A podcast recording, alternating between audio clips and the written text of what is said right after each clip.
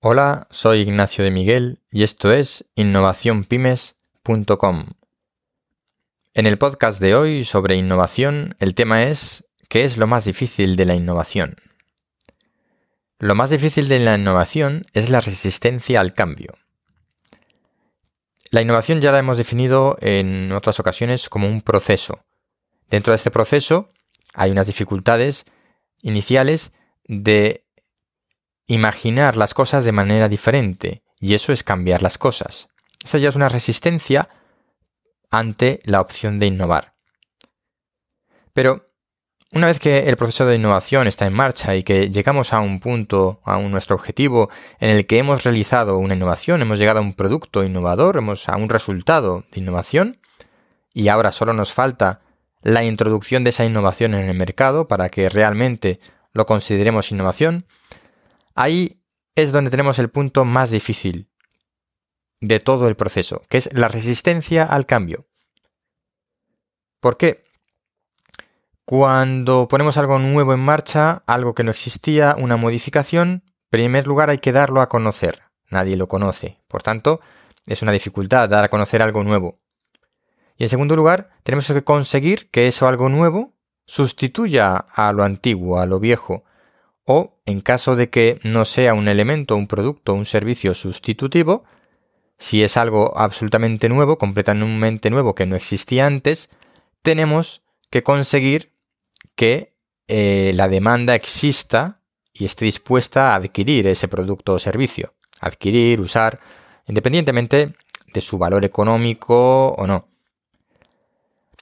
Vamos a poner el ejemplo de la revolución industrial del siglo XIX.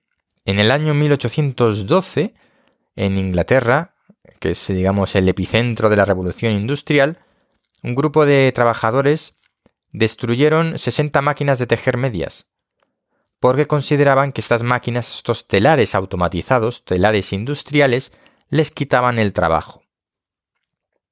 En este momento nace lo que se conoce como ludismo, en honor, supuesto honor, de un tal Ned Lud, que parece ser que lideró este tipo de protestas contra las máquinas que hacían nuestro trabajo.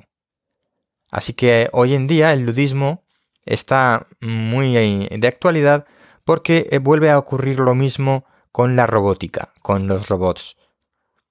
Hay grandes opositores a la implantación de los robots en nuestra vida porque dicen que nos quitarán el trabajo. Lo mismo que aquel Ned Lud y sus amigos destruyeron un montón de telares en la revolución industrial porque les quitaban el trabajo, hoy en día muchos piensan que la robótica no debe implantarse porque van a sustituirnos en nuestros trabajos y por tanto pues vamos a, a caer en desgracia. Bien, eh, no voy a entrar en las teorías de si la tecnología destruye trabajo o, no, o lo crea, y si esa teoría que en principio hasta ahora pues no se ha cumplido y la tecnología lo que ha hecho ha sido desarrollar nuevas formas de trabajo y nuevos eh, empleos, parece ser que ahora con la revolución de la robótica podría no ser así. Pero bueno, yo no voy a entrar en, eso, en ese tema. Yo lo que quería comentar es que realmente la parte más difícil de implantar una innovación es esa resistencia al cambio. Lo vimos en la Revolución Industrial en el 1812 con el tema de los telares, que ahora nos parece absurdo, pero eso se ha repetido también en otras ocasiones. También en, en la misma época, en el siglo XIX, ocurrió igual o parecido con el tema de las farolas, de la iluminación de las calles. La iluminación de las calles, las farolas, se hacía mediante Em, gas, farolas de gas. Y había decenas de miles de farolas de gas en las grandes ciudades. Y esas farolas de gas alguien las tenía que encender.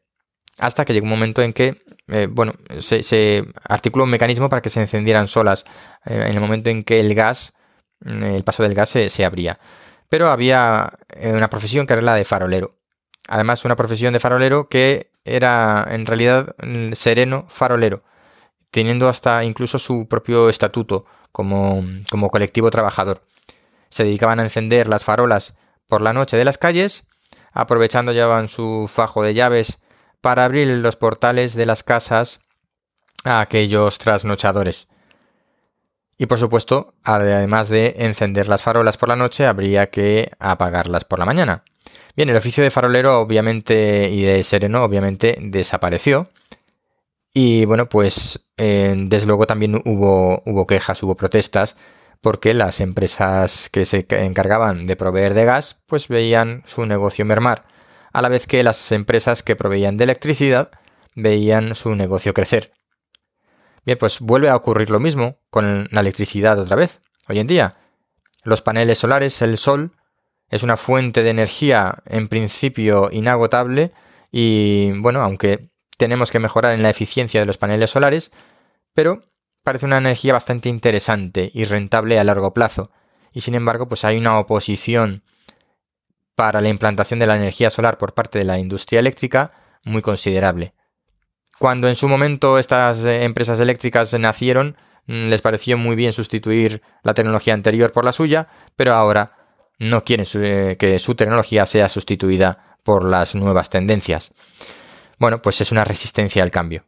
Y bueno, en España tenemos eh, el mayor reflejo en la parte del tema eléctrico con el sol, con ese impuesto al sol, esa tasa solar, cuando queremos poner nuestra instalación de energía solar fotovoltaica, fotovoltaica para autoconsumo, aparte de otras cuestiones regulatorias, que recientemente el Tribunal Constitucional ha determinado que determinadas características o determinados eh, puntos de la normativa en las que está incluido el impuesto al sol, pues no son, no son eh, correctas, no son legales. No se ha hablado del impuesto al sol, todavía esa parte de la tarifa del peaje que hay que pagar si queremos poner una instalación eléctrica de mm, energía solar para autoconsumo, esa parte todavía no está resuelta y probablemente eh, los tribunales europeos resuelvan antes que, mm, que, se tome una decisión aquí en España al respecto.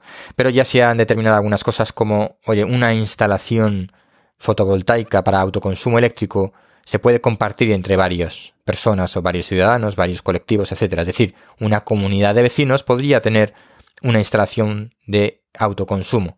Eso es algo que la norma que estatal prohibía y el constitucional, el Tribunal Constitucional ha dicho, no señores, no se puede prohibir eso porque no hay ninguna razón que lo justifique.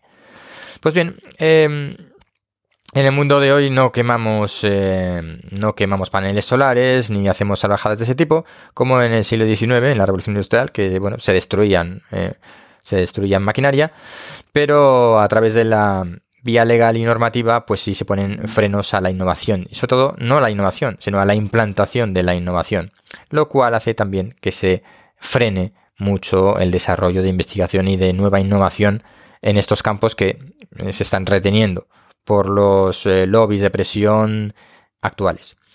Otro ejemplo de resistencia al cambio muy actual también y sobre todo en España lo tenemos con el tema del sector del transporte, del taxi.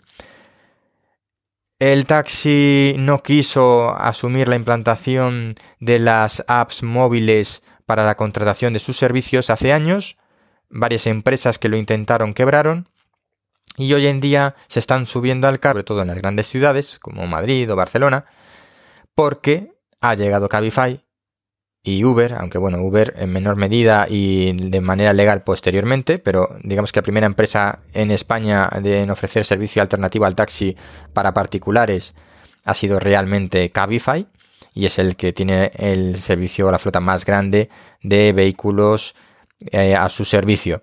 Al final es un chofer con conductor. La diferencia con el taxi es que tienes que concertar previamente el viaje que vas a realizar.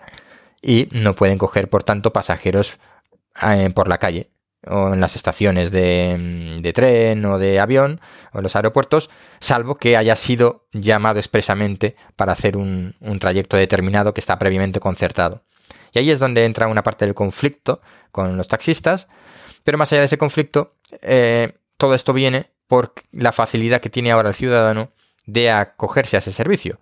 Porque los choferes, eh, el alquiler de un coche con conductor ha existido siempre. Lo que ocurre que es ahora con las aplicaciones móviles cuando podemos, cualquier ciudadano, hacer uso de este servicio de una manera rápida, económica y sin costes fijos.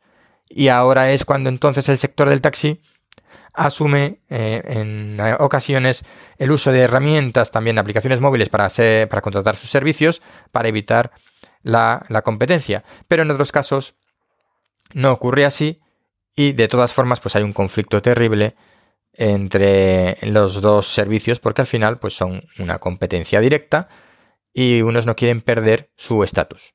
Cuando en realidad lo que está ocurriendo es una resistencia al cambio. Han cambiado las formas de ofrecer servicios, se han abaratado servicios como el transporte de tipo taxi, Cabify, transporte en coche con conductor en las ciudades, pues se han abaratado los servicios se han abaratado y se han mejorado. Es decir, Cabify ofrece una serie de servicios que no ofrece el taxi, pues como puede ser em, em, música radio a medida, agua en el coche, wifi, eh, una comodidad especial porque los asientos mm, son todos de lona, no son de sky plástico que en verano dan un calor terrible, porque sí, etcétera. Una serie de servicios que, mm, bueno, eh, se están dando por un precio eh, similar o inferior a lo que cuesta el taxi. Han mejorado los servicios, ha evolucionado, hay una manera más cómoda de dar estos servicios y los taxis en vez de adaptarse y asumir todos esos cambios y hacer lo mismo que hace la competencia, pues están oponiendo al cambio. Es la resistencia al cambio. Pues bueno, todos estos son ejemplos em, bastante actuales, desde el siglo XIX hasta ahora, en los que la innovación ha tenido una complicación, una dificultad de implantación por la resistencia al cambio. Así que lo más difícil de la innovación no es el proceso de innovación, no es conseguir ese objetivo de obtener un producto o un servicio, sino después cómo venderlo, cómo ofrecerlo al consumidor. Cuando innoves, piensa en todo esto y piensa en cómo vas a vender ese producto.